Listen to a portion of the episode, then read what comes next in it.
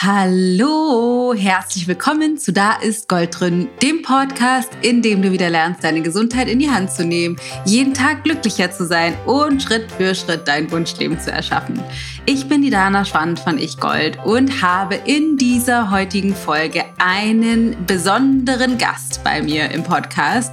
Und zwar ist das Katharina Döricht, alias Tasty Katie, die eine ganz liebe Kollegin von mir ist. Die hat gerade auch wie ich, ein Kochbuch rausgebracht. Ihrs ist schon auf dem Markt. Jetzt gerade ganz brandfrisch, druckfrisch, habe ich auch ein ganz tolles Exemplar geschickt bekommen. Ein riesengroßer Schinken, ganz ganz toll aufgemacht mit ähm, 100 Rezepten. Echt ganz, ganz, ganz toll. Unbedingt zu empfehlen. Und Katharina ähm, war selber total krank und hat sich mit Ernährung geheilt. Die genaue Geschichte erzählt sie gleich noch. Aber was ich auf jeden Fall dir empfehlen möchte schon jetzt, ist einmal auf ihre Seite zu gehen, Tasty Katie, und auch auf Instagram zu schauen. Die hat echt ganz viele tolle Rezepte, ganz viele Infos, bietet Kochkurse an, überall im deutschsprachigen Raum.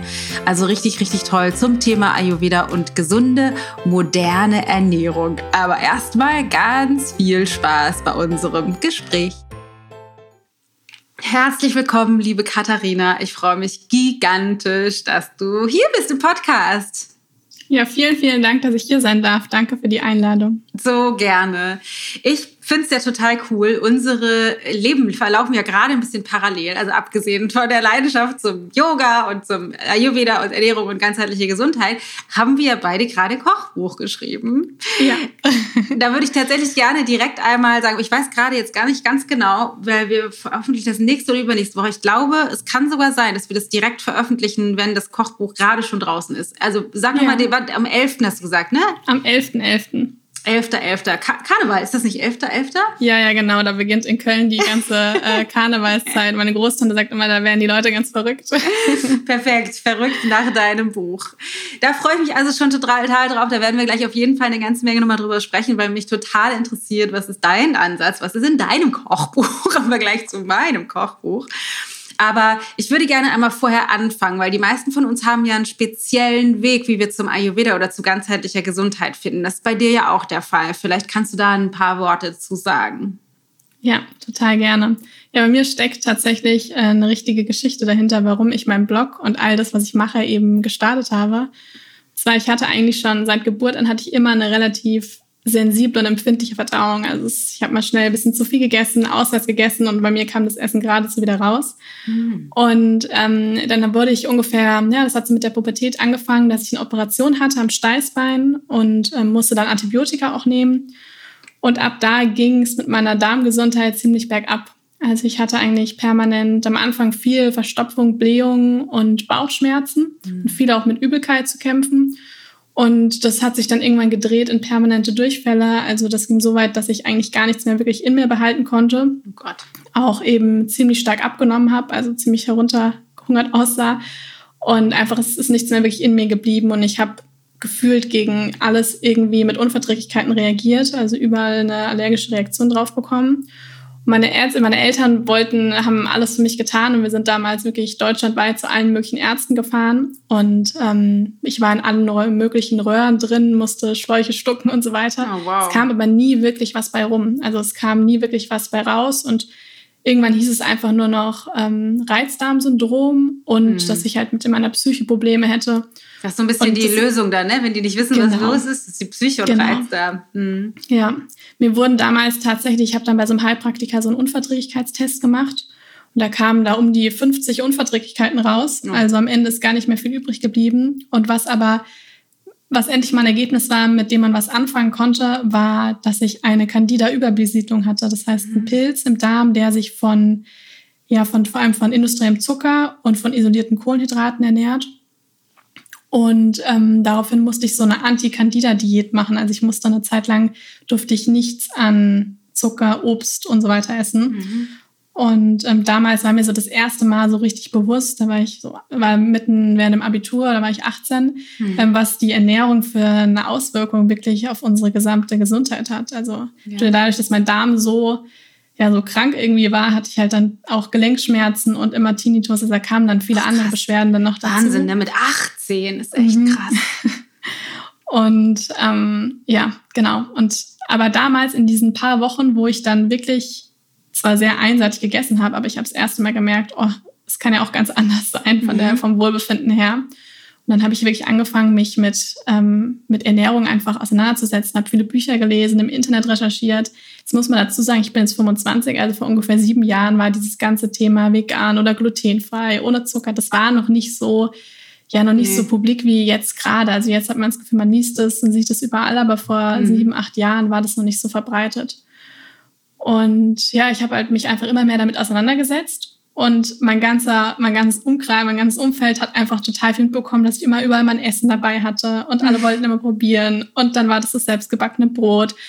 Und dann war das vor allem mein Freund, die treibende Kraft, der halt gesagt hat, mach doch irgendwas daraus. Und ich dachte, was soll ich denn bitte damit machen? Und ich bin froh, dass ich jetzt wieder einigermaßen äh, gesund bin. Ich möchte mich nicht mehr mit dem, was mich krank gemacht hat, eigentlich auseinandersetzen. Mhm dann kam ich halt erst zur TCM und später dann zum Ayurveda und so habe ich dann den Blog gestartet und das ist dann ganz langsam gewachsen. Genau. Krass. Wann hast du den gestartet? 2014, nee 15, also er ist jetzt ähm, vier Jahre alt. Wow, cool. Genau.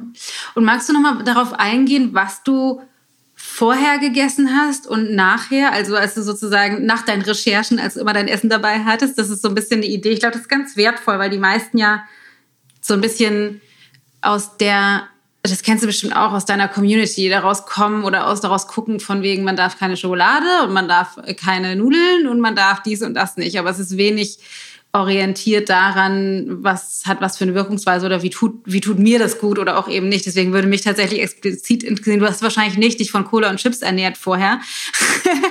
ähm, aber was hast du vorher zu dir genommen und dann danach? Ja, ja, viele meinen tatsächlich, ich hätte mich vorher praktisch nur von McDonalds und Chips genau. ernährt, aber das war gar nicht der Fall. Eben. Also ich bin wirklich mit wunderbaren Eltern aufgewachsen. Wir hatten immer einen Garten. Meine Mutter hat auch viel Gemüse zu Hause gehabt und hat immer sehr frisch gekocht. Wir waren immer auf dem Biohof einkaufen. Ja. Ich würde aber schon sagen, dass ich so, ich hatte damals dann die Schule gewechselt und kam so ein bisschen in die Pubertät und ähm, habe dann viel mir immer was beim Bäcker gekauft und mhm. hatte vor allem so einen krassen Jeepam auf Süßes. Also ich habe mhm. sehr viel Zucker den ganzen Tag über gegessen. Mhm. Und ähm, ja, also das war auf jeden Fall sicher was, was auf jeden Fall dann nicht so positiv zu meiner Gesundheit beigetragen hat. Aber es ist ja trotzdem wahrscheinlich, zählt das bei den meisten im Bewusstsein noch dazu, die würden wahrscheinlich noch sagen, ich ernähre mich schon ziemlich gesund. Ja, ich esse ein bisschen genau. viel Süßes, aber ich ernähre mich schon ziemlich gesund, ja. oder? Ja. Ja. Also was bei mir zum Beispiel ganz krass war, ich konnte nie was Herzhaftes essen, ohne danach nicht noch was Süßes zu haben. Also mhm. was in Form von Schokolade oder ähm, Kuchen oder sowas. Also ich habe immer so ein extremes Verlangen nach was Süßem gehabt. Mhm. Und das war auf jeden Fall etwas, was, ja, also was auf jeden Fall sehr rausgestochen hat. Cool. Und das ist jetzt und dann, Ja, genau. Ja, und dann habe ich halt auch viel, also morgens mit Joghurt gestartet, solche Sachen, wo man ja meint, es ist gesund. Yeah. Ich habe dann viel laktosefrei, weil meine Mutter hat schon Laktoseintoleranz. Und deswegen gab es bei uns immer viel laktosefreie Produkte und viel auch mit Sojasahne oder sowas. Aber ich habe halt immer sehr viel trotzdem noch Milchprodukte zu mir genommen, aber sehr viel dann auch laktosefrei und dachte, das ist ja eh schon laktosefrei. Also mhm. ähm, kann das ja eigentlich gar nichts mehr machen. Mhm. Und das war tatsächlich etwas, als ich angefangen habe, wirklich alle, auf alle Milchprodukte zu verzichten, ging es mir sehr viel besser. Ähm, das war wirklich, ja, also es hat gerade für meine Verdauung hat es sehr viel ausgemacht. Also Milchprodukte, das war auf jeden Fall was. Dann war es Gluten. Mittlerweile bin ich da nicht mehr so streng, weil ich eigentlich alles wieder gut vertrage dass ich Gluten wirklich eine Zeit lang weggelassen habe, vor allem eben das Brot mhm. und dann halt eben den ganzen industriellen Zucker. Ja. Und als ich am Anfang, als es mir wirklich dann sehr viel besser ging, dann habe ich relativ viel auch Smoothies getrunken mhm. und habe aber dann irgendwann gemerkt, dass ich zur TCM und dann zum Ayurveda kam, habe ich dann gemerkt, oh, also irgendwie so, mir geht es da besser als mit dem Joghurt. Ja. Aber es ist trotzdem ähm, noch nicht so, dass ich das Gefühl habe, es geht mir so richtig gut. Also permanent dann auch mal kalte Hände, kalte Füße und so weiter. Und als ich dann angefangen habe, wirklich dreimal täglich warm zu essen und auch so ein bisschen mehr nach der Saison, nach der Saison gegangen bin und viel dann selber auch gekocht habe, mit Gewürzen experimentiert habe, zum Beispiel sowas wie Kurkuma hat mir einfach total gut getan. Ich habe jeden Tag, auf Instagram bin ich da mittlerweile schon fast ein bisschen bekannt für die goldene Milch, weil die mir einfach total gut tut. Und dann einfach morgens wirklich warm gegessen vor allem dieses warme Frühstück, das hat mir sehr gut getan, tut mir auch jetzt noch sehr gut. Mm. Und mittlerweile kann ich, wie gesagt, alles sehr gut essen und vertragen. Aber ich habe mich eben sehr mit dieser veganen Ernährungsweise angefreundet, also mit dem Weglassen von tierischen Produkten. Und das bekommt mir sehr gut. Mhm. Okay, cool.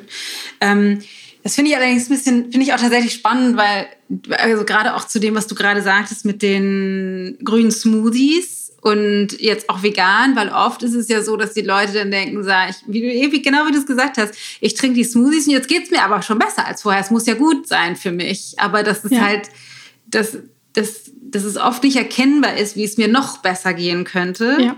Und dass die Einschränkungen, die so ein Smoothie zum Beispiel hat, eben nicht sofort so schnell sichtbar sind, weil bestimmte Dinge ja dann tatsächlich auch gut funktionieren. Ähm, sag doch noch mal kurz was zu dem, wie du den Süßjeeper nach dem salzig wegbekommen hast, weil das ist ja, das kommt bei uns total oft in den Kursen vor. Mhm. Mal die Frage so, ich muss immer was Süßes essen und ich weiß auch gar nicht warum und so weiter. Vielleicht kannst du dazu noch was sagen, also woher das kommt und wie du es wegbekommen hast. Also ich würde auch tatsächlich wirklich sagen, dass Zucker, es ist ja immer so ein bisschen umstritten, aber ich bin der Meinung, dass Zucker wirklich wie eine Art Droge bei uns auch ähm, im Gehirn funktioniert. Also dass sie da wirklich, man sieht es bei kleinen Kindern, ich komme ja eigentlich aus dem Kinderbereich und habe da mhm. gearbeitet, wie die abgehen, wenn die was ähm, krass Zuckerhaltiges einfach bekommen. Mhm. Und deswegen glaube ich halt schon, dass es halt auch die Lebensmittelindustrie uns da schon so ein bisschen drauf getrimmt hat, dass wir auch permanent süß essen wollen. Und es ist halt auch evolutionär bedingt, macht Sinn, weil Süßes gibt einfach uns so ein Gefühl von, und da symbolisiert uns, dass es einfach was Gutes ist für uns, das ist reif, das ist, ähm, schenkt uns ja auch so ein bisschen Liebe, also es ist ja so dieser warme Geschmack. Und was mir halt einfach wirklich am meisten geholfen hat, ist einmal eine Zeit lang wirklich drauf zu verzichten. Also mhm. da jetzt mal relativ, das klingt jetzt immer so radikal, aber trotzdem mal eine Zeit lang zu sagen, ich lasse jetzt mal diesen industriellen Zucker weg und versuche mich mal mit dem Geschmack wirklich mal wieder daran zu erinnern, wie schmeckt denn Obst oder wie schmeckt denn auch teilweise Getreide. Im Ayurveda wissen wir ja auch, dass Reis oder sowas wie Hirse, wenn wir das lange kauen, hat das ja einen süßlichen Geschmack mhm. oder sowas wie Kürbis. Und da halt einfach wirklich mal so sein, den Geist mal richtig zu trainieren, dass man einfach nicht permanent was Süßes braucht, sondern sich auch mal zu fragen, warum brauche ich denn permanent was Süßes? Also was fehlt mir denn, was ich eigentlich irgendwie in meiner Schokolade die ganze Zeit irgendwie ertrinke? Mhm. Ähm, also das da muss man halt auch so ein bisschen mit dem Mindset so ein bisschen arbeiten. Mhm. Ja, das ist spannend, weil das machen wir auch total viel. Ne? Wenn ich irgendwie es nicht ja. schaffe, die Schokolade abends auf dem Sofa wegzulassen, dann muss ich mich schon mal fragen, was ist eigentlich das, was mich zur Schokolade greifen lässt, weil das kann nicht nur ein Stoffwechselungleichgewicht ja. sein. Ja. Ähm, was denkst du darüber, dass das auch eine ähm, Überforderung, also sozusagen eine Überforderung des Stoffwechsels sein kann? Also wenn ich halt irgendwie eine, eine Mahlzeit zu mir genommen habe, die meinen gemessen an dem, wie ich meine, mit meiner Verdauung vorher war, wie meine Verdauung ist oder auch wie sie, wie wertvoll oder schwierig die Mahlzeit für mich war, dass ich danach dann Jeeper krieg auf süß, weil mein Körper nach Energie verlangt, um zu verdauen? Ja, also ich glaube, da ist auf alle Fälle was dran. Gerade im Ayurveda wissen wir ja, wie wichtig diese sechs Geschmacksrichtungen sind. Ja. Und was ich ja auch in der Beratung bei den meisten Leuten sehe, dass da irgendwie gefühlt nur süß und salzig halt immer vorkommt ja. und die ganzen anderen Geschmacksrichtungen sind nicht wirklich vertreten. Ja. Und da merkt man das ja auch wirklich, wenn man mal so eine, so eine richtige Bowl hatte, wo von allem was dabei war, also was Süßig, was Salz, was Süßes, was Salziges, was Bitteres, was Zusammenziehendes, was Saures, wo man wirklich überall mal was hatte oder über den Tag verteilt, dann fühlt man sich einfach viel befriedigter, weil es gibt nun mal diese sechs Geschmacksrichtungen. Mhm. Unser Körper möchte auch gerne von allem eben einmal etwas haben, sonst isst man eben was Salziges mit Lust auf was Süßes. Und meistens ist man ja dann immer noch nicht befriedigt, sondern hat man noch ja. mal Lust auf irgendwas anderes. Ja.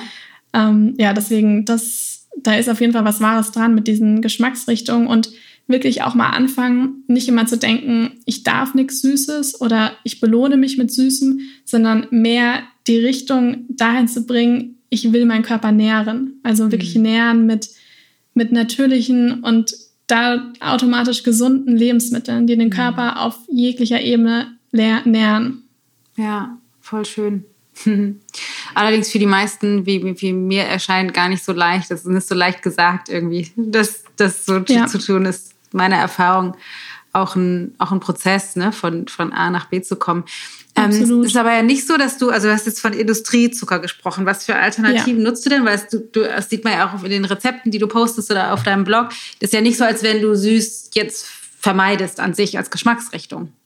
Nee, gar nicht. Und das muss es auch auf gar keinen Fall sein. Also süß ist ja etwas, was in der Natur viel vorkommt ja. und was man auf jeden Fall nicht verbannen Aber sollte. Ich höre schon die Süß-Junkie so, nein, sie hat gesagt, ich darf nicht wieder süß essen. Hast du nein, nicht gesagt? das möchte ich damit auch niemals sagen, nee, genau. dass man nie wieder süß essen darf. Also oder auch wenn man wo eingeladen ist und dann ein Stück Kuchen mit isst und so weiter. Das ist ja, aber es geht ja mehr um das, was man halt so jeden, jeden Tag macht und was ja. halt so zur Gewohnheit wird. Und ähm, also ich verwende tatsächlich relativ viel einfach Früchte zum Süßen. Mhm. Also zum Beispiel beim Backen einfach mal eine Banane oder ein bisschen Apfelmus, solche Sachen. Mhm. Dann Datteln, Trockenfrüchte und auch mal etwas Ahornsirup. Mhm. Genau. Was hältst du von den, von diesen ganzen anderen Süßungsmitteln, die es mittlerweile gibt? Kokosblütenzucker und Dattelsirup und Agavendicksaft und Reissirup. Was, es gibt ja massenhaft äh, mittlerweile.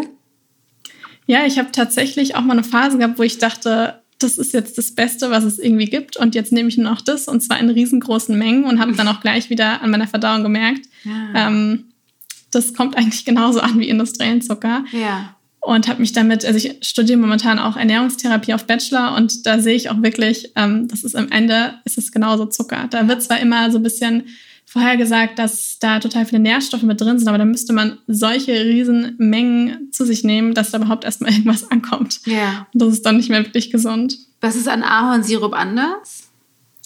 Im Endeffekt ist Ahornsirup genauso ja, okay. ein, ein Sirup, der viel Zucker enthält. Deswegen sage ich auch immer wirklich etwas Ahornsirup und nicht plötzlich dann den Industriezucker weglassen und dann Tonnen an Ahornsirup zu sich nehmen. Ja. das ist halt auf jeden Fall überhaupt nicht so. Also er wird ein bisschen langsamer ins Blut aufgenommen, der Zucker, aber ansonsten ähm, ist es eigentlich auch nur Zucker. Wie gesagt, da sind ein paar mehr Nährstoffe mit drin und auch diese ganzen Dicksäfte und Sirup. Das heißt nicht, dass man es nie wieder essen soll, aber halt einfach sparsam und nicht meinen, eben man muss jetzt alles damit anreichern. Ja. Was denkst du zu Honig? Es hat ja immer wieder ein bisschen eine andere, wird ja anders genau. bewertet. Ja, also ich bin ein großer Fan von Honig, finde den auch selber total lecker. Mhm. Und was beim Honig ja so schön ist, der hat ja so eine antibakterielle Wirkung. Mhm. Und da sind ja auch so wertvolle Enzyme enthalten. Deswegen sollte man den ja auch nicht über 40 Grad erhitzen, weil ja dann, das wissen wir im Ayurveda ja auch, die ganzen Enzyme ja. eben zerstört werden. Aber gerade so in, ja, wenn man so Verschleimungsproblematiken oder ähnliches hat, da mal so einen Teelöffel Honig zu sich zu nehmen oder auch sonst mal mit dem Porridge, finde ich den total super. Ja, okay, spannend.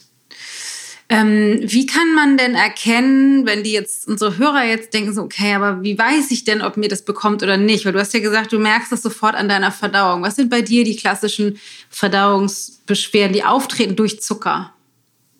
Also es passiert bei mir mittlerweile nicht mehr direkt danach, aber wenn ich wieder anfange, jetzt jeden Tag zum Beispiel ganz viel Zucker oder ganz viel Milchprodukte zu mir zu nehmen, dann würde das ungefähr zwei Wochen gut gehen und dann fangen die ersten Beschwerden wieder an. Mhm. Und bei mir ist es halt, das sind vor allem Durchfälle und Blähungen. Also da wirkt mhm. sich das mhm. sofort aus.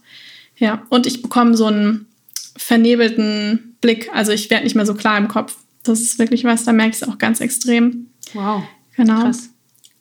Und da merkt man es auch wirklich, also wenn man, wenn man permanent immer so dieses Gefühl hat, so richtig funktioniert meine Verdauung nicht oder man hat dieses leichte benommene Gefühl mhm. den ganzen Tag aber Das ist einfach nicht normal, auch wenn viele manchmal meinen, es ist normal, dass man immer müde ist oder sowas, ja, aber das ist halt einfach nicht der Fall. Ja, ähm, ja da merkt man es wirklich daran. Aber wie kann man denn rausfinden, was sozusagen meine wichtigste Stellschraube ist? Weil es gibt natürlich, also Zucker, da würde wahrscheinlich jetzt auch keiner widersprechen. Das ist ja in allen Ernährungsphilosophien sozusagen mit drin. Aber jetzt Gluten rauszunehmen oder Milchprodukte rauszunehmen, das ist ja schon speziell. Das ist ja sehr en vogue gerade, aber das ist ja, ja schon speziell. Und das ist ja auch nicht ja. für jeden notwendig. Wie, wie, nee. wie kannst du dazu nochmal was sagen vielleicht? Ja, also was da auf jeden Fall hilft, manchmal muss man tatsächlich die Nahrungsmittel gar nicht rausnehmen, sondern manchmal liegt es auch schon an der Zubereitung. Mhm. Wie zum Beispiel, wenn man jetzt eben so ein trockenes Stück Brot isst oder sich dann ein Dinkelporridge macht, das sind nochmal zwei ganz verschiedene Welten. Also das ist, kann nochmal ganz anders sein. Mhm. Also wie gesagt, da erstmal, bevor ich gleich eine ganze Lebensmittelgruppe rausnehme, erstmal schauen, wie nehme ich das denn zu mir und wie koche ich das denn? Also wie geht es mir vielleicht in dem Moment auch? Bin ich gestresst oder müde oder liegt es vielleicht an irgendwas anderem? Und dann lohnt es sich aber auch einfach mal für vielleicht ein, zwei Wochen einfach mal auf Milchprodukte zu verzichten und da eben zu schauen, geht es mir besser. Wenn man da merkt, ja, es ist vielleicht der Fall, vielleicht muss man auch nicht komplett darauf darauf verzichten, sondern es reicht einfach, das ein bisschen zu reduzieren. Und das Gleiche kann man dann auch mit Gluten auch machen. Mhm. Ja, bei mir wurde nämlich gerade zum Beispiel empfohlen, mal wieder Milchprodukte zu essen. Mhm. ähm, weil ich eher in so einem körperlichen Schwächezustand war und dann zu gucken, ja. dass ich ein bisschen mehr was integriere. Vielleicht kannst du dazu nochmal was sagen, weil es werden ja Milchprodukte und auch ja andere tierische Eiweiße, also tatsächlich Fisch und Fleisch, sind ja nicht ausgeschlossen im Ayurveda. Das denken viele, ne? Ayurveda ist vegan oder vegetarisch mindestens. Das stimmt ja nicht. Das wird ja explizit eingesetzt. Kannst du dazu was sagen? Ja, sehr gerne. Also da habe ich auch selber tatsächlich auch Erfahrung mitgemacht, weil mhm. ich habe am Anfang, als ich wirklich, als mein Körper sehr ausgezehrt war, habe ich immer mal wieder Kraftbrühen getrunken. Das hat mir damals ein TCM-Arzt empfohlen. Mhm. Das hat mir sehr gut getan. Das mache ich mittlerweile eigentlich nicht mehr, weil es mir einfach gut geht. Aber damals hat mir das total gut getan. Im Ayurveda ist ja so, dass gerade tierische Produkte, vor allem eben Fisch und Fleisch, dass die eine aufbauende Wirkung haben. Und wenn man einfach einen geschwächten Körper hat, dann können dann können so Produkte einfach total heilsam wirklich für den Körper sein. Und das macht halt, finde ich, auch ja, auf der energetischen Ebene total Sinn, weil wenn ich selber nicht genügend Energie habe, dann brauche ich Energie von etwas anderem. Und am besten ist natürlich da etwas, das mal gelebt hat, also ein Lebewesen, von dem ich mir praktisch Hilfe holen kann und Energie geben kann. Hm. Deswegen würde ich grundsätzlich überhaupt gar keine, auch wenn ich mich jetzt zum Großteil vegan ernähre und mich damit total gut fühle, würde ich niemals irgendeine Lebensmittelgruppe komplett verteufeln. Mhm. Ja, das finde ich auch tatsächlich total wichtig, weil das wird ja vor allem auch so unglaublich viel gemacht und das führt so zu so viel Stress bei, die, bei, ne, bei, bei, den ganzen, bei uns ganzen Menschen, dass wir denken so, das darf man nicht und das darf man und das ist bestimmt krebserregend und das auch und wenn ich das, das ist total krass, was da, was es da so alles gibt. Ähm, was hast du denn für, ich würde gerne mal kurz in die Küche wandern. Äh, was hast du denn für tolle Tipps in der Küche? Weil du, man kann das, wenn man dich auf Instagram verfolgt, sehen, du kochst ja ständig und immer. Und die Sachen sehen alle, aus, ja. sieht so aus. Und die Sachen sehen auch immer alle unfassbar appetitlich aus. Du backst auch, also es alles es sieht so aus, als müsstest du den ganzen Tag in der Küche stehen. Den ganzen Tag, jeden Tag. Ähm, aber das machst du wahrscheinlich nicht. Hast du da mhm. vielleicht noch mal irgendwelche, weiß ich nicht, so klassischen Küchentipps oder wie machst du das, dass das einfacher wird, dass man eben nicht, also dass du dich gesund ernährst, aber eben nicht den ganzen Tag in der Küche stehst. Da hast du doch bestimmt auch viele Tipps und Tricks irgendwie dir angeeignet über die letzten Jahre, oder? Ja, das ist total lustig. Alle sagen immer, oh, ich würde auch gerne immer Zeit haben, den ganzen Tag in der Küche so still. Ich denke mir nur so, nee, das mache ich auch nicht.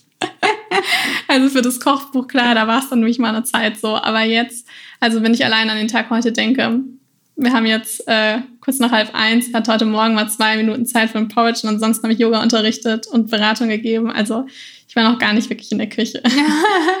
ähm, ja, also es ist tatsächlich so, dass ich relativ organisiert bin, was eben die Ernährung anbelangt, weil ich einfach, was mir jetzt so gut geht und ich das auch wirklich zu schätzen weiß und ähm, meine Gesundheit da auch wirklich gut auf die aufpasse. Und ich habe halt auch mal studiert, also ich habe ja eigentlich Grundschullehramt studiert und habe währenddessen auch mich immer gesund ernährt. Mhm. Und das ging eigentlich gut durch eine richtige Organisation, indem ich in erster Linie das Allerwichtigste ist wirklich einmal die Woche einkaufen zu gehen, vielleicht auch zweimal oder dreimal, aber wirklich organisiert in diesen Supermarkt zu gehen und mit einem Einkaufszettel zu überlegen, was gibt es vielleicht gerade für Gemüse, was ich einkaufe, was für Obst, was für Getreide, was für Hülsenfrüchte, was für Gewürze. Und mir das auch wirklich aufschreibe und nicht da planlos mhm. reingehe, vier Sachen für den Abend kaufe und am nächsten Morgen wieder genauso dastehe und frage, jetzt habe ich nur noch drei Scheiben Käse im Kühlschrank. Mhm. Und ähm, ja, genau, also das ist so der erste Tipp, wirklich da mal zu schauen, kann ich das denn, es ist auch wirklich zeitsparend, einmal die Woche einkaufen zu gehen und nicht permanent. Da muss ich direkt mal reinfragen, ne? Weil ja. ich habe ja so ein bisschen Waterdusche, du vermutlich auch. Das ja, mehr Peter, aber auch mehr Peter, Genau, okay, dann, dann hast du natürlich Glück, weil ich bin, ich habe auch Peter, aber es ist zumindest aktuell weniger vertreten als mein Vater. Bei Planen das ist für mich, ich so, das ist ein super Konstrukt, also finde ich theoretisch, finde ich es total, es klingt total sinnvoll, es war total Sinn, aber länger als bis anderthalb Tage keine Chance. Also ich kann auch für drei Wochen planen, nur ich mache das, ich halte mich halt anderthalb Tage dran und dann habe ich wieder neue Ideen. Hast du da irgendwie vielleicht irgendwelche schlauen Tipps, wie man das dann handhaben kann? Also wie man das sich das Planen leichter machen kann, dass das, dass man das so, dass man da nicht so komisch mit wird? Ja, also das heißt auch gar nicht, dass man jetzt jedes einzelne Gericht die ganze Woche durchplanen muss. Okay, das ist sondern schon mal gut. einfach, genau, das mache ich nämlich auch nicht, sondern einfach zum Beispiel, was mir sehr hilft, ist einen Saisonkalender in der Küche zu haben. Mhm. Und einfach, den sehe ich jeden Tag. Ich gucke den gar nicht mehr bewusst an, aber auch im Unterbewusstsein schaue ich den wieder an und weiß jetzt automatisch, was gibt es denn einfach gerade für, für Mhm. Obst- und Gemüsesorten, die gerade Saison haben. Und dann weiß ich zum Beispiel, ich kaufe halt zum Beispiel jetzt gerade Kürbis, Pastinake, Kartoffel, also einfach so ein paar Basics, die da sowieso liegen. Da weiß ich oft noch gar nicht, was ich damit machen will. Aber ich kaufe das einfach ein, dass ich halt nicht in diese Situation komme. Ich komme nach Hause und es gibt nichts da und ich habe jetzt auch keine Lust und deswegen bestelle ich mir jetzt eine Pizza oder sowas. Mhm. Dass das einfach schon mal wegfällt, dass man einfach immer was im Kühlschrank und dann eben vielleicht auch in der Gefriertruhe oder vielleicht dann im Vorratsschrank, dass man da einfach immer was hat. So ein paar Basics. Also irgendwie drei Getreidesorten, ein paar Gewürze und Hülsenfrüchte und dann Nüsse oder sowas. Also sowas hält sich ja auch ewig. Ja, ja. stimmt. Genau, dass man da einfach immer drauf achtet. Okay, also das ist eher- eine Gewohnheit. Also Ja. wenn man das dann immer wieder macht, dann, dann Ja. Wird das auch ein bisschen einfacher. Okay, das heißt, ich kaufe einerseits sowas wie einen Grundstock, also die Sachen, die sich halten. Genau. Ähm, das heißt irgendwie Getrö Getreide, Hülsefrüchte, Nüsse, Samen, getrocknetes Obst und so. Das hält sich ja tatsächlich auch ewig. Das heißt, ich kann mir einen Grundstock anlegen und dann kaufe ich saisonal ein. Aber ich muss nicht die ganzen Gerichte schon vorher wissen. Das finde ich sehr erleichternd. aber trotzdem kaufe ich dann eine Menge, die für eine Woche oder so reicht.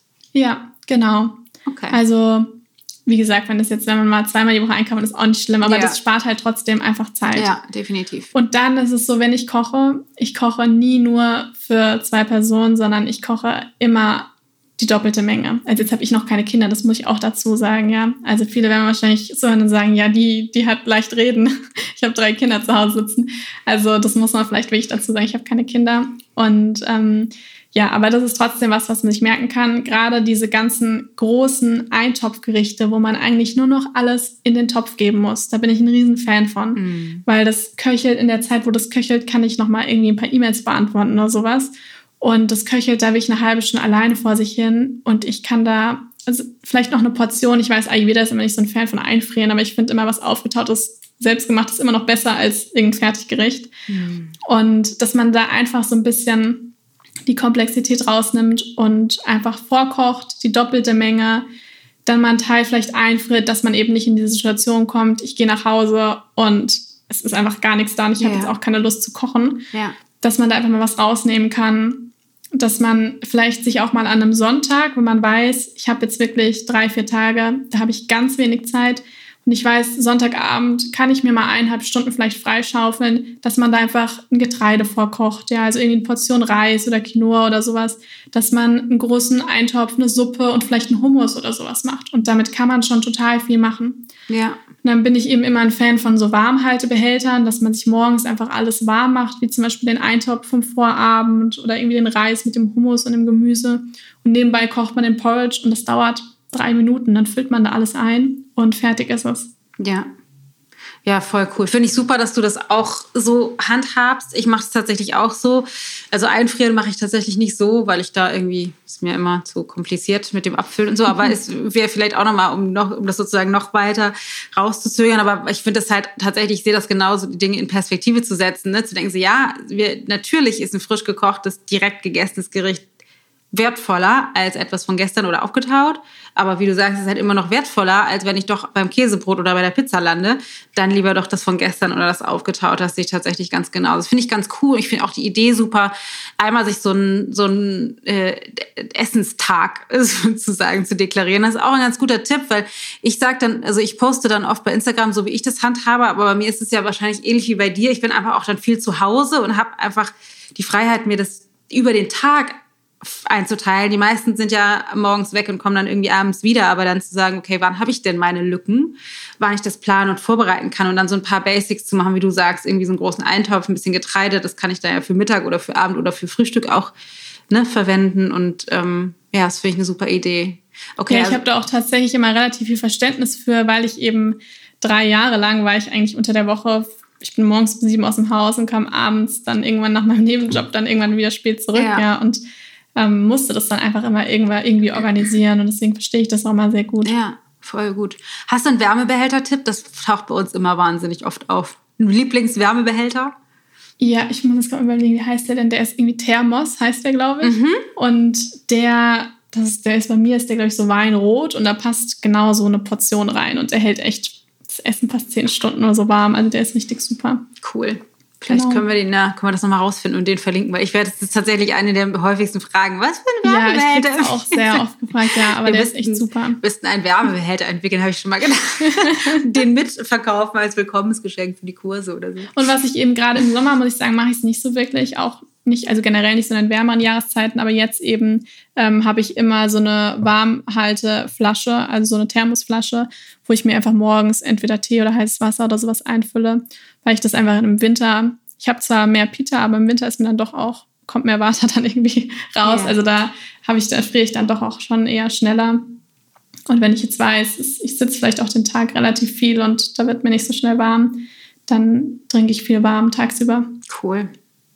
Okay, das heißt, ich kaufe viel ein, ich bereite vor, obwohl das illegal ist im Ayurveda, machen wir das einfach heimlich trotzdem und fühlen uns gut dabei. Hast du noch irgendwelche Tipps für die Küche? Ja, ansonsten, wie gesagt, Gewürze sind auch immer etwas, was mhm. total gut ist, wenn man einfach da viele Gewürze einfach da hat und die halten sich ja ewig. Mhm. Ich bin immer so ein großer Fan, also meine drei Lieblingsgewürze sind Kurkuma, Kreuzkümmel und Ingwer. Mhm. Weil Ingwer kann ich jetzt Essen geben, damit kann ich mir Ingwerwasser machen, heißes Ingwerwasser. Und gerade am Abend trinke ich mal total eine gerne goldene Milch. Die bringt mich irgendwie auch so ein bisschen runter, entspannt mich und ich habe einfach gerne das Gefühl von dem, ich mag den Geschmack gerne und ähm, ist was Wärmendes. Und ja, wenn man einfach sowas wirklich da zu Hause hat, das ist super. Was man auch machen kann für den Porridge am Morgen, dass man sich so eine fertige Mischung irgendwie selber zubereitet, einfach mhm. in so einen großen Glasbehälter füllt mhm. und dann morgens da einfach noch ein bisschen was rausnimmt. Und das kann man ja dann auch immer, je nach Belieben, kann man das anpassen, abwechseln, auch die Getreidesorten. Ja, ja, voll ja. gut. Und dann ja. lohnt es sich auch immer, wenn man die Küche ein bisschen ordnet. ich weiß jetzt nicht, ob der, ja, der Tipp so brauchbar ist, aber das habe ich bei mir gemerkt. Bei mir stand jahrelang alles kreuz und quer. Mhm. Und mittlerweile habe ich das alles, da bin ich auch sehr penibel, alles genau geordnet und weiß genau, wo die Gewürze sind und wo das Getreide ist und wo die Nüsse sind, sodass ich nicht ewig noch morgens noch meine fünf Minuten brauche, um erstmal das zusammenzusuchen, mhm. sondern dass ich genau diese Griffe machen muss und weiß, das ist alles geordnet. Es ist einfach, es ist letztendlich ist das alles sowas wie eine Struktur erschaffen, ne? Also ja. weil es ist irgendwie anzufangen mit dem Kochen oder anzufangen mit dem Vorausplanen oder anzufangen die Küche zu organisieren. Es ist halt immer alles irgendwie ein Angang. Aber wenn man das, wenn man sich ein bisschen Zeit lässt und das so nach und nach macht, dann macht das halt echt einen großen Unterschied und ähm, sind dann letztendlich irgendwie auch nur Kleinigkeiten, die dann irgendwie so wegfallen. Ne? Weil ich denke, so, ja stimmt, natürlich, ich habe auch alle meine ganzen Hülsefrüchte zusammen, meine Nüsse alle zusammen. Das habe ich auch offensichtlich dann irgendwann mal, äh, der, doch mein kleiner Peter-Anteil hat dann doch organisiert, dass das ja, und ich würde auch tatsächlich sagen, weil für viele ich sehe es auch in den Kursen, die sagen immer, oh, das ist so anstrengend und so mühsam. Und ich würde da wirklich mal so ein bisschen den, die Blickrichtung so ein bisschen ändern und sich fragen, warum mache ich das denn eigentlich? Und ich mhm. mache es ja eigentlich, weil ich mich gut fühlen möchte. Für mich ist es anstrengender, wenn ich den ganzen Tag durch die Gegend laufe, Verdauungsbeschwerden habe und mich einfach beschissen fühle. Ja. Ähm, das ist für mich viel anstrengender und raubt mir viel mehr Energie. Ich habe viel weniger Zeit für Dinge, als dass ich mich da irgendwie ein bisschen organisieren der Ernährung und mich dann den ganzen Tag über gut fühle. Ja. Und unser Körper ist halt einfach, das konnte ich früher auch nicht so sehen, weil ich einfach viele Beschwerden habe, aber unser Körper ist eigentlich was unglaublich Wertvolles und er erlaubt uns ja eigentlich nur das alles zu tun, eben den ganzen Tag, was wir eben machen. Hm. Und dem Körper da einfach ein bisschen was zurückzugeben in Form von eben einer Nahrung, die, den Körper, die dem Körper wirklich Energie gibt und die ihn wirklich nährt.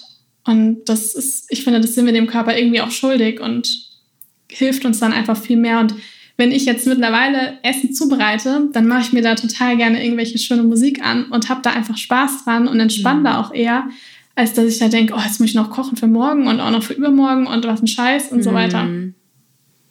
Ja, ist ganz viel Mindset auch, ne, eine Einstellungssache und auch wirklich, glaube ich, ein bisschen Geduld. Und es gibt ja auch Menschen, denen, denen es eher liegt und es gibt ja auch welche, das erstaunt mich immer, die nie kochen. Also die sagen mhm. so, ich koche halt, ich koche eigentlich nie. Ich denke immer so, wie, was isst denn du dann, wenn du nie kochst? Aber ja. das ist, da muss man dann halt irgendwie auch einfach kleine Schritte sich erlauben. Ne? Und es gibt ja. ja auch so, das denke ich dann immer, oder das sind die Tipps, die ich dann immer verteile. Keine Ahnung, wenn es jetzt ein Frühstücksbrei sein soll, dann gibt es ja auch von Alnatura irgendwelche fertige ja. Brei, die kann man mit heißem Wasser Absolut. aufgießen und fertig. Dann ist, ist man schon irgendwie, ne, hat man schon definitiv ein wertvolleres Frühstück als eine Käsestulle oder ein Croissant schnell to go neben dem Kaffee oder so. Voll cool. Okay, ähm, Küche organisieren. Noch ein Tipp? Sonst würde ich gerne nämlich daher auch noch über das Kochbuch sprechen. Aber hast du noch einen Küchentipp für, für so Organisation und vielleicht auch weil das, was ich oft gesagt bekomme, ist sowas wie ich, ähm, so diese Kreativität. Also wie kann ich, also das scheint dir ja total leicht zu fallen. Das sind ja irgendwie super schöne, super kreative, immer andere Gerichte. Das ist ja nicht bei jedem so, dass jeder so eine kreative Ader hat. Die brauchen dann ein Rezept und das wird dann nachgekocht und fertig. Aber Hast du da irgendwie eine Idee? Wie kann man da sich das leichter machen, auch auf Ideen zu kommen, da irgendwie experimenteller mit zu sein? Also ich habe mich, ich habe früher tatsächlich auch immer ziemlich einseitig gegessen und immer ziemlich das Gleiche. Und ich habe dann damals eine Weiterbildung als Beraterin in Darmgesundheit gemacht und habe damals das erste Mal so richtig gelernt, wie wichtig das ist für den Darm, dass wir eine große Bandbreite an verschiedenen Lebensmitteln zu uns nehmen, weil wir haben einfach Billionen, Milliarden von Bakterien im Darm und die wollen alle gefüttert werden.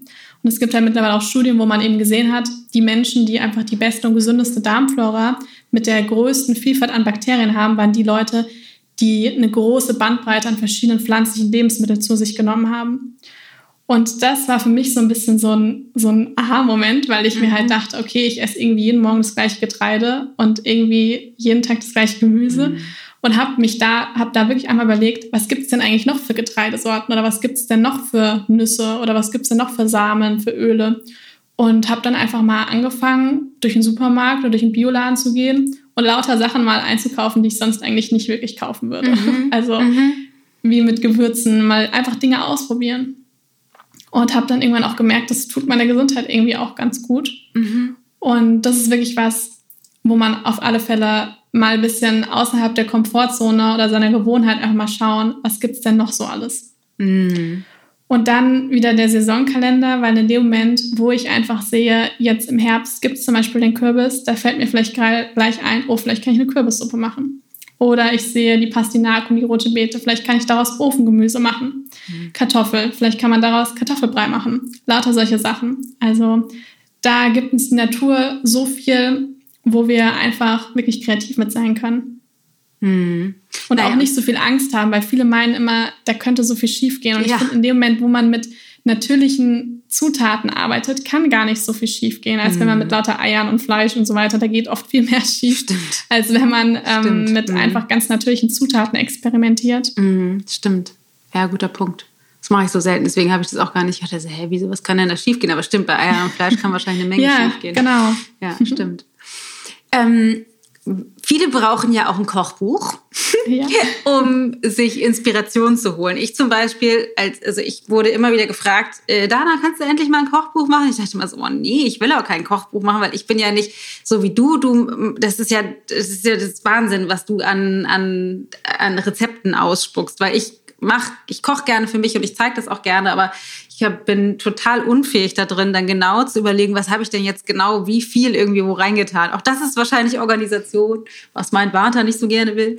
Ähm, aber äh, viele nutzen ja inklusive mir ein Kochbuch dann eher sowas wie Inspiration. Und das war bei mir so, als, als, die, als dann ein Verlag angefragt hat, hier, wir würden gerne ein Kochbuch mit dir machen, dachte ich zuerst so, nee, habe ich keine Lust zu. Habe ich auch keinen Bock drauf. Und dann habe ich halt irgendwann überlegt, so, okay, ich würde das mit Annette zusammen machen, unsere Rezeptentwicklerin, weil die dann nämlich genau da dafür das, das Händchen hat, aber gedacht, so wie, wie kann man das denn möglichst einfach machen? Und das ist ja was, was bei deine Rezepte sehen zwar, also das Ergebnis sieht irgendwie, finde ich, immer spektakulär aus. Aber die sind ja auch meistens super einfach. Vielleicht kannst du noch mal dazu ähm, kurz was sagen oder vielleicht fangen wir ganz vorne an bei deinem Kochbuch. Wie ist denn das überhaupt entstanden, dass du jetzt ein Kochbuch machst? Ja, also es ist tatsächlich, erstmal vielen Dank für deine ganzen lieben Worte. ähm, es ist tatsächlich auch noch ein bisschen mehr als ein Kochbuch. Also es gibt auch einen Theorieteil mit so, ja, so einer Einführung einfach in das Thema Ayurveda. Ayurveda auch so ein bisschen wie ich es lebe. Also wie gesagt, hauptsächlich ja vegan, aber eben ayurvedisch angepasst. Mhm. Und ähm, es geht über die verschiedenen Doshas, da bekommt man eben auch so ein bisschen Einblick. Man hat auch so eine, ja, so eine Möglichkeit, so einen kleinen Konstitutionstest zu machen. Und es gibt so ein Gewürz einmal eins und eben auch so eine Art Vorratskammer, wo man einfach mal sieht, was sind denn so die Basics, was kann ich denn alles zu Hause haben, lauter solche Sachen. Bei mir ist tatsächlich auch so, ich koche sehr gerne und ich backe auch sehr gerne, aber ich bin tendenziell schon eher, ich würde sagen, ein fauler Koch. Ähm, weil das war schon früher mal so, wenn ich ein Rezept angeguckt habe und dachte, das mache ich jetzt für die Familie oder wen auch immer und dann steht da drauf Zubereitungszeit circa zwei Stunden und dann stehen da 18 äh, Lebensmittel drunter, dann hatte ich schon keinen Bock mehr. Ja. Also ähm, das kommt für mich dann auch nicht so in Frage. Und das Kochbuch ist wirklich einfach daraus entstanden, weil mir einfach total viele von meinen Lesern von meinem Blog und über Social Media geschrieben haben und wirklich auch gesagt haben, sie mögen meine Rezepte so gerne, weil die eben so einfach sind und man braucht nicht so viele Zutaten. Gleichzeitig sind sie bekömmlich und auch für diejenigen geeignet, die viele Unverträglichkeiten haben weil alle Rezepte sind eben ohne Gluten und sind ohne tierische Produkte und ohne industriellen Zucker. Und daraus ist es eben entstanden, dass ich dann angefangen habe, ganz viele Rezepte zu kreieren. Und ja, genau. Cool. Benutzt du Ghee eigentlich? Ich benutze es tatsächlich, ich weiß, jeder Ayurveda-Arztberater würde jetzt die Hände über den Kopf zusammenschlagen. Wenn ich mal irgendwo bin oder es mir geschenkt wird, dann verwende ich auch mal Ghee, aber selber in der Küche eigentlich fast gar nicht. Aus, aus ethischen Gründen oder weil es dir nicht schmeckt? Oder was hat das Ich glaube tatsächlich, ich habe ein bisschen ein Problem mit diesem Buttergeschmack, weil ich das so, ich bin damit nicht wirklich aufgewachsen und wenn ich das dann schon immer gerochen habe, dann war das für mich schon immer so. Oh. okay. ähm, ja, also. Ja, ist ja nicht schlimm. Ich, dadurch, dass mir einfach, ich habe so das Gefühl, ich habe einfach meine Ernährung gefunden und mir geht es so gut damit. Deswegen fahre ich damit auch total gut und benutze es eigentlich kaum. Ja, ist ja auch nicht, also ist ja auch nicht notwendig. Ich, ich liebe das sehr. Ich kann mir das löffelweise über mein Kitchen oh. gießen. Aber das ist ja eine Geschmackssache. Wenn es dir nicht schmeckt, ist ja total fein, das nicht zu verwenden. Ähm, und okay, du hast einen Theorieteil und du hast ja äh, über 100 Rezepte, habe ich äh, gelesen. Ja. Das finde ich ja unfassbar. Wie sind die denn aufgeteilt? Finde ich da Frühstückssache, Mittag, wie ist das, oder gibt's das, ist das in Suppen oder Getreide oder wie ist das aufgeteilt, das Buch? Also es gibt erstmal so eine Art Basics, also sowas wie, dadurch, dass da ja keine normale Milch verwendet wird, also Kuhmilch, sowas wie Mandelmilch, selbstgemachte Mandelmilch, ähm, dann aber auch für Nussallergiker, also selbstgemachte Kürbis- oder Sonnenblumenkernmilch, selbstgemachtes Nussmus, solche Basics. Mhm. Dann gibt es verschiedene Frühstücks- Variationen, also ganz viele verschiedene Frühstücksrezepte, ganz viele Porridge-Gerichte, aber es gibt auch noch viel mehr an ayurvedischen Frühstück, was zwar warm ist, aber was noch andere Dinge sind als Porridge. Also auch sowas wie ein warmer Kürbis-Chia-Pudding, lauter solche Sachen mhm. oder Buchweizenpfannkuchen mit Zwetschgenkompott. Mhm. Ähm, mal eine her herzhafte Suppe zum Frühstück, ein selbstgemachtes Brot, das dann getoastet ist, lauter solche Sachen. Dann geht es weiter mit Salaten ayurvedisch zubereitet. Also da ist dann immer was Gekochtes auch dabei, weil eben viele warme und gekochte Speisen, dann auch mit verdauungsfreundlichen Gewürzen beigemengt. Mhm. Und weiter geht es dann mit ja, vielen warmen, herzhaften Gerichten, also den ganzen Hauptspeisen. Viele Rezepte braucht man wirklich nur ein bis zwei Töpfe, die einfach sehr schnell gehen, wo man auch gut vorkochen kann. Mhm. Und dann kommen Snacks und Beilagen und am Ende kommen dann noch süße Gerichte, also Desserts. Mhm. Genau. Klingt köstlich. Ist auch ganz ähnlich aufgebaut zu uns, aber ich bin total gespannt. Ich Super bin auch cool. total gespannt auf deins. Ich freue mich schon voll. Ich finde es auch so schön, weil ich finde einfach die Arbeit auch von dir oder auch von der Jana und so weiter, das finde ich einfach so toll, weil ich hatte immer so das Gefühl, als ich damals auch meine Ayurveda-Ausbildung angefangen habe, ich war halt die Jüngste in der, in der Ausbildung mhm. und hatte halt immer so ein bisschen das Gefühl, das war super, aber wenn ich immer Ayurveda-Bücher aufgeschlagen habe, und sehe das ja jetzt auch in den Kursen. Alle haben halt immer so gesagt, ja, ich habe mir da jetzt so ein Ayurveda-Buch gekauft, aber irgendwie ist alles so ein bisschen eingestaubt. Ja. Also es ist halt so mit so komplizierten Zutaten, wo kriege ich denn eigentlich das? Und das habe ich ja noch nie gehört. Mm. Und es kam halt immer so dieses Gefühl von, es ist so irgendwie alt und so ein bisschen grau und eingestaubt und ist vielleicht gesund, aber irgendwie nicht so wirklich in den Alltag integrierbar. Mm. Genau. Und gerade jungen Leuten gibt es dann auch nicht so das Gefühl, als dass man da jetzt groß Lust drauf hat, das nee. auch so als Lifestyle irgendwie zu leben. Und deswegen finde ich das total toll, weil je mehr Leute da auch in dem Bereich was machen, desto mehr wird das einfach bekannter und die Leute können davon profitieren. Ja, voll cool. Wir starten eine Ayurveda-Revolution. ja, total cool. Ich bin ganz gespannt. Was ist deine, deine Mission oder deine, deine es ist ja meistens so, ne, dass wir irgendwie so ein Warum haben oder irgendetwas, was uns antreibt mit dem Blog, mit dem Kochbuch, mit den ganzen Kursen, mit deinem Yoga-Unterricht. Du machst ja auch so unglaublich vielfältig verschiedene Sachen. Was, was steckt dahinter? Was treibt dich an? Also, was so ein bisschen mein, ja, so ein bisschen das ist, was ich wirklich machen möchte, ist die Menschen mehr zurück zur Natur, eben so, dass sie eine Verbindung da zurückbekommen. Und Natur nicht nur jetzt Grün in, in, in Wald und Wiese, sondern auch wirklich mehr zu ihrem eigenen Körper. Dass man einfach mehr dahin kommt und spürt, was brauche ich denn eigentlich und was fühlt sich gut an und was kann ich meinem Körper geben und dann da gleichzeitig ein Vertrauen in den eigenen Körper zu bekommen und dann auch so ein bisschen ins Leben. Das ist nämlich was, weil wenn es eine Sache war, die ich damals wirklich verloren habe, war wirklich das Vertrauen in meinen eigenen Körper und auch in das Leben mhm. generell weil ich eben immer dachte, jetzt bin ich noch so jung und habe Beschwerden wie jemand, der eigentlich 70 ist oder 80 ist. Mhm. Und ähm, ja, und das hat sehr lange gedauert, bis ich auch einfach so ein generelles Vertrauen einfach in das Leben zurückbekommen habe. Und da war halt für Ernährung war halt wirklich so der erste Punkt, was mir einfach total viel dann wieder zurückgegeben hat und wo ich einfach gemerkt habe, da kann man so viel mitmachen. Und wenn man da einfach schafft, sich wieder so ein bisschen mehr Vertrauen zurück in den eigenen Körper und ins Leben, in die Natur generell zu bekommen, dann ist das was Wunderbares. Voll schön.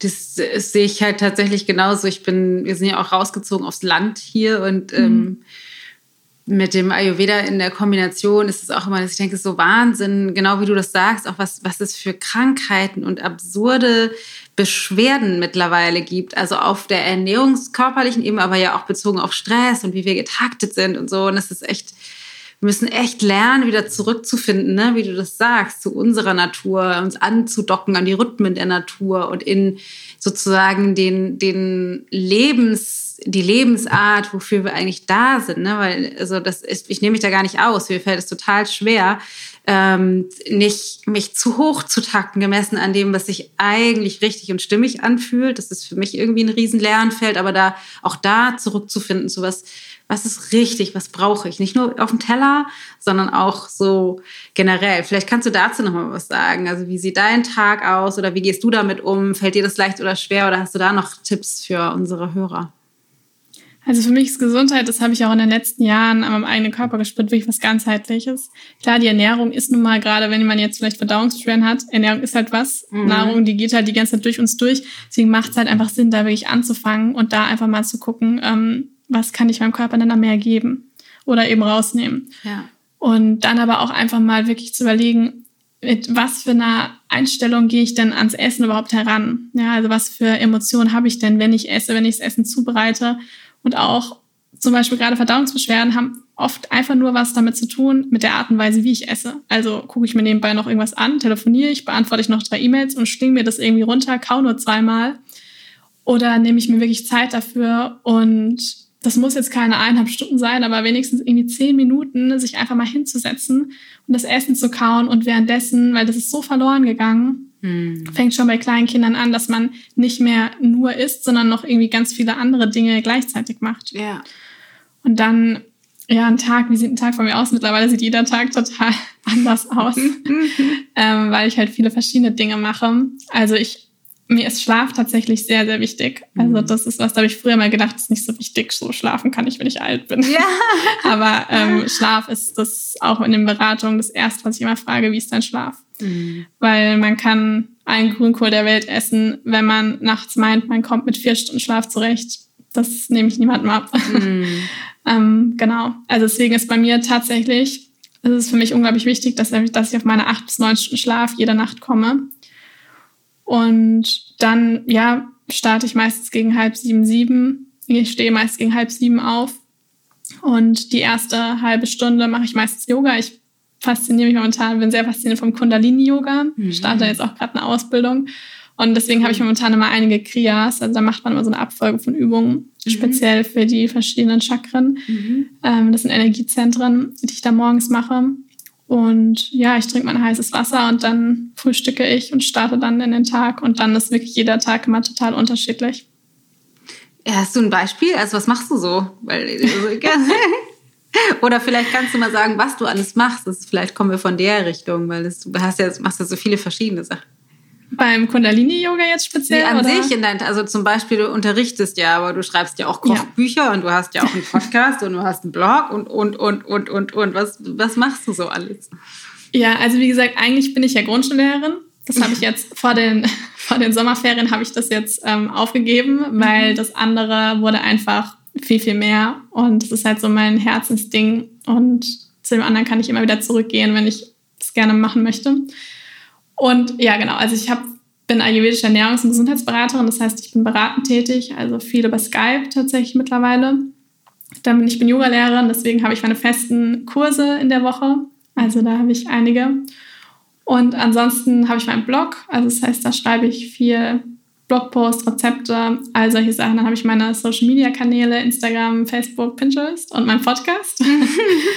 Ähm, jetzt muss ich gerade überlegen, was mache ich noch? Ja, ich kooperiere halt dann immer wieder auch mal mit Firmen mhm. oder mache da eben auch Events oder gebe Vorträge, auch zum Thema Darmgesundheit eben viel. Und dann gebe ich Kochkurse seit einem Jahr. Das macht mir sehr viel Spaß. Also ich arbeite zwar sehr gerne online, aber ich habe einfach gemerkt, diese Offline-Arbeit, die gibt mir auch total viel und das möchte ich auch weiter beibehalten, auch der Austausch mit den Leuten. Und ansonsten ja, was jetzt eben gerade neu ist, ich habe jetzt angefangen, Ernährungstherapie auf Bachelor zu studieren weil das war wirklich was, wo ich sagte, dass ich wollte das schon immer mal machen, auch noch diesen wissenschaftlichen Hintergrund, dieses medizinische, das ist sehr medizinisch. Ich plag mich gerade so ein bisschen mit Biochemie. Wow. Aber ähm, ja, genau. Das, ich glaube, das war's. Wahnsinn. Total Wahnsinn. Das ist echt richtig, richtig, richtig viel. Ja, es ähm, klingt zwar extrem, aber ich muss auch wirklich sagen, es macht mir alles Freude. Also ja. ich mache das alles sehr, sehr gerne. Ja, ja, das ist letztendlich dann ja auch immer das Wichtigste das ja. Wichtigste dabei.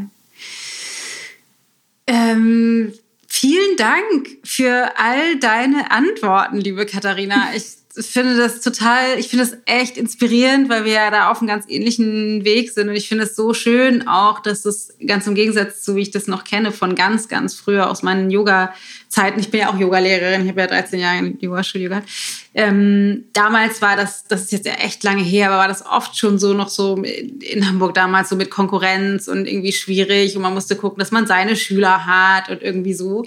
Und ich habe damals schon gedacht, irgendwie gefällt mir das nicht, irgendwie ist das doof. Und ich finde das so schön, dass das jetzt heute so, so anders gelebt wird, ne? auch in der Online-Welt irgendwie, dass wir beide fast zum gleichen Zeitpunkt ein wahrscheinlich sehr ähnliches Kochbuch rausbringen können und trotzdem äh, uns beide darüber freuen, dass der andere das macht und irgendwie das einfach gegenseitig zu zu supporten. Das finde ich total toll. Deswegen vielen Dank da irgendwie für, auch für deine Offenheit dafür und dass wir das einfach gemeinsam machen können. Und ich würde mich gigantisch freuen, wenn dein Kochbuch ein bombastischer Erfolg wird und es ganz, ganz viele Menschen erreicht. Total schön. Also vielen Dank, dass du da warst. Ja, vielen, vielen Dank für die Einladung. Und vielleicht kann ich auch noch mal ganz kurz was zu dem Thema Konkurrenz sagen, weil das war ja, tatsächlich gerne. wirklich was, was mich in meinem Leben sehr lange begleitet hat, weil ich nämlich ähm, stark, ich bin geritten, als ich ähm, bei meinem Turnier unterwegs war damals auch im Hessenkader. Und da ist natürlich Sticheleien unter den ganzen Mädels und vergleichen, vergleichen, vergleichen, wenn es dann um die Hessenmeisterschaften und so weiter geht, wie irre. Und das hat mich damals wirklich kaputt gemacht. Also das hm. war, was mir so viel Energie geraubt hat, auch wenn ich relativ gut war, aber es war immer wieder aufs Neue, jedes Wochenende. Und ich habe mir damals geschworen, als ich da irgendwann mit aufgehört habe, das mache ich nie wieder. Nie wieder in meinem ganzen Leben. Und das hat mir so eine Freiheit in meinem Leben gegeben, hm. ob das jetzt in der Uni war oder privat, einfach diesen, diesen Satz, es ist eigentlich genug für alle da. Ja. Und jeder macht es auf seine Art und Weise. Ja. Und erreicht automatisch dann auch die Leute. Ja. ja. Und so ist es ja auch bei mir über Social Media und auf meinem Blog auch entstanden. Ich habe am Anfang auch immer gedacht, was soll ich denn mit einem Blog? Es gibt so viele davon. Also ja. warum soll ich denn sowas überhaupt starten? Und hätte niemals gedacht, dass ich das jetzt alles mal beruflich mache. Ja, Wahnsinn. Total Vielleicht kann man das einfach, wenn man gerade zuhört, noch so ein bisschen in sein Leben mitnehmen. Ja, ist genug für alle da. Total schön. Ich habe noch ein paar Satzanfänge, die ich dich bitten würde zu vervollständigen. Ja. Und zwar, die Welt braucht mehr Liebe. Ja. Ich glaube daran, dass es eine größere Kraft im Leben gibt, die uns alle leitet. Liebe ist ein wunderschönes, warmes Gefühl, was eigentlich unsere Natur ist. Ich bin dankbar für. Für das Podcast-Interview. Aber ich bin vor allem dankbar für meine Gesundheit. Ja, total schön. Katharina, tausend, tausend Dank. Wir verlinken das alles in den Show Notes. Auf jeden Fall. Ich habe schon mir aufgeschrieben, ich muss irgendwie Saisonkalender nochmal raussuchen und das irgendwie rausgeben. Oder hast du da irgendwie eine Ressource? Oder hängt der nur bei dir in der Küche? Hast du auch einen Saisonkalender? Ich habe, und zwar, das ist jetzt, ich weiß nicht, ob ich es als Werbung kennzeichnen muss oder sowas, aber das ist von der Pia Kraftfutter. Und also sie heißt so auf Instagram die, ähm, die ist, glaube ich, Grafikdesignerin oder sowas. Also mhm. Also ich kenne sie auch gar nicht persönlich, aber die hat wunderschöne Saisonkalender, die sie alle selber per Hand gezeichnet hat. Mhm. Und ähm, dass ich auch so gern unterstütze und auch schon total viel verschenkt habe, die wirklich hübsch aussehen. Und den habe ich und den hat man ja sein Leben lang. Also Ach, cool. Da jedes Jahr aufs da gucke ich direkt mal rein. Also und, da könnt ihr schon ähm, super. Genau, das kommt doch alles ohne Plastik oder sonst was an. Also richtig schön, was sie da macht. Und den empfehle ich immer sehr gerne. Ja, cool. Vielen Dank. Perfekt. Und das Kochbuch ist am 11.11. .11. raus. Es gibt garantiert genau. bei Amazon, bei allen Buchhändlern, überall, überall vorbestellbar. Überall. überall. Also eventuell vorbestellbar, eventuell auch schon direkt bestellbar, je nachdem, ja. zu welchem Zeitpunkt wir das jetzt veröffentlichen. Ich wünsche dir echt gigantischen Erfolg und ich hoffe, wir bleiben weiterhin in Kontakt und vielleicht machen wir auch irgendwann mal tolle Projekte zusammen. Ja, das wäre schön. Vielen, vielen Dank für die Einladung. So, ich hoffe sehr, dass dir die Unterhaltung zwischen mir und Katharina gefallen hat und du ganz viel mitnehmen konntest. Katharina ist echt super, das Buch ist großartig. Hol dir das unbedingt und schau mal bei ihr auf der Seite Tasty Katie vorbei. Also richtig, richtig, richtig, richtig cool. Und dann gibt es noch News zu meinem Kochbuch, denn Easy Ayurveda, das Kochbuch, kommt ja Anfang Januar raus. Ein bisschen müssen wir uns noch geduldigen, geduldigen, gedulden, aber es gibt gute Neuigkeiten. Heute sehr wahrscheinlich, vielleicht ist er jetzt sogar schon online, entweder heute oder allerspätestens morgen, aber wahrscheinlich schon heute, ist der, äh, das Geschenk fertig, was wir für dich produziert haben. Und zwar gibt es für dich, wenn du das Kochbuch vorbestellst, jetzt, zwischen jetzt und dem 10. Januar, gibt es ein Geschenk on top dazu. Und zwar das einmal eins der Geschmacksrichtungen. Das ist ein Workshop mit mir, der ist ein bisschen länger als 20 Minuten, wo ich dir die Zusammenhänge zwischen Geschmacksrichtungen, Gewichtszu- und Abnahme, Frieren oder Schwitzen und die Wirkungsweisen der sechs Geschmacksrichtungen erkläre. Auch wie so ein Shortcut ist, wie du die leicht in deine Ernährung integrieren kannst und ganz viel mehr. Außerdem habe ich für dich einen Geschmacksrichtungsguide produziert, wo du so eine Übersicht hast. Das ist ein PDF auf einer A4-Seite, die du dir downloaden kannst und in die Küche hängen kannst, so dass du immer genau weißt, welche Geschmacksrichtungen wirken wie und eine Liste hast von den klassischen Lebensmitteln, damit du die gut einsortieren kannst und das besser steuern kannst für das, was du dir wünschst. Also, wenn du Bock hast, ähm, auf das Einmaleins der Geschmacksrichtungen und auf das Kochbuch, dann hol dir das Kochbuch jetzt überall wo es Kochbücher oder wo es Bücher gibt. Easy Ayurveda, das Kochbuch heißt es. In vier Schritten zu deinem Neuanfang in der Küche. Du kannst es bei Amazon bestellen, natürlich, aber auch bei deinem Local Book Dealer. Und du kannst gehen auf die Domain ichgold.de slash easy Ayurveda ich sage nochmal, ichgold.de slash easy Ayurveda. Und da findest du die Informationen zum Buch auf der einen Seite mit einem kleinen Video, in dem ich dir das alles erkläre und die Anmeldemöglichkeiten, um den Workshop downzuladen. Ganz unten siehst du ein kleines Eingabefeld, da kannst du entweder die Bestellnummer eingeben, die du bekommen hast von deiner Online-Bestellung bei deinem Buchladen oder du kannst die Quittungsnummer eingeben von deinem Beleg wenn du das in einem normalen, regulären Buchladen gekauft hast. Und dann gibst du das ein und deine E-Mail-Adresse und deinen Namen und dann schicke ich dir direkt den Workshop und den Geschmacksrichtungsguide zu. Also ich freue mich riesig. Falls du da jetzt gleich drauf gehst und es ist noch nicht da, dann ist es noch nicht ganz fertig. Dann geh später nochmal drauf. Oder allerspätestens morgen kannst du das dann dir downloaden. Ich freue mich riesig. Das ist richtig toll geworden. Passt perfekt zum Buch, ergänzt sich gigantisch. Also in diesem Sinne wünsche ich dir einen großartigen Tag. Deine Dana.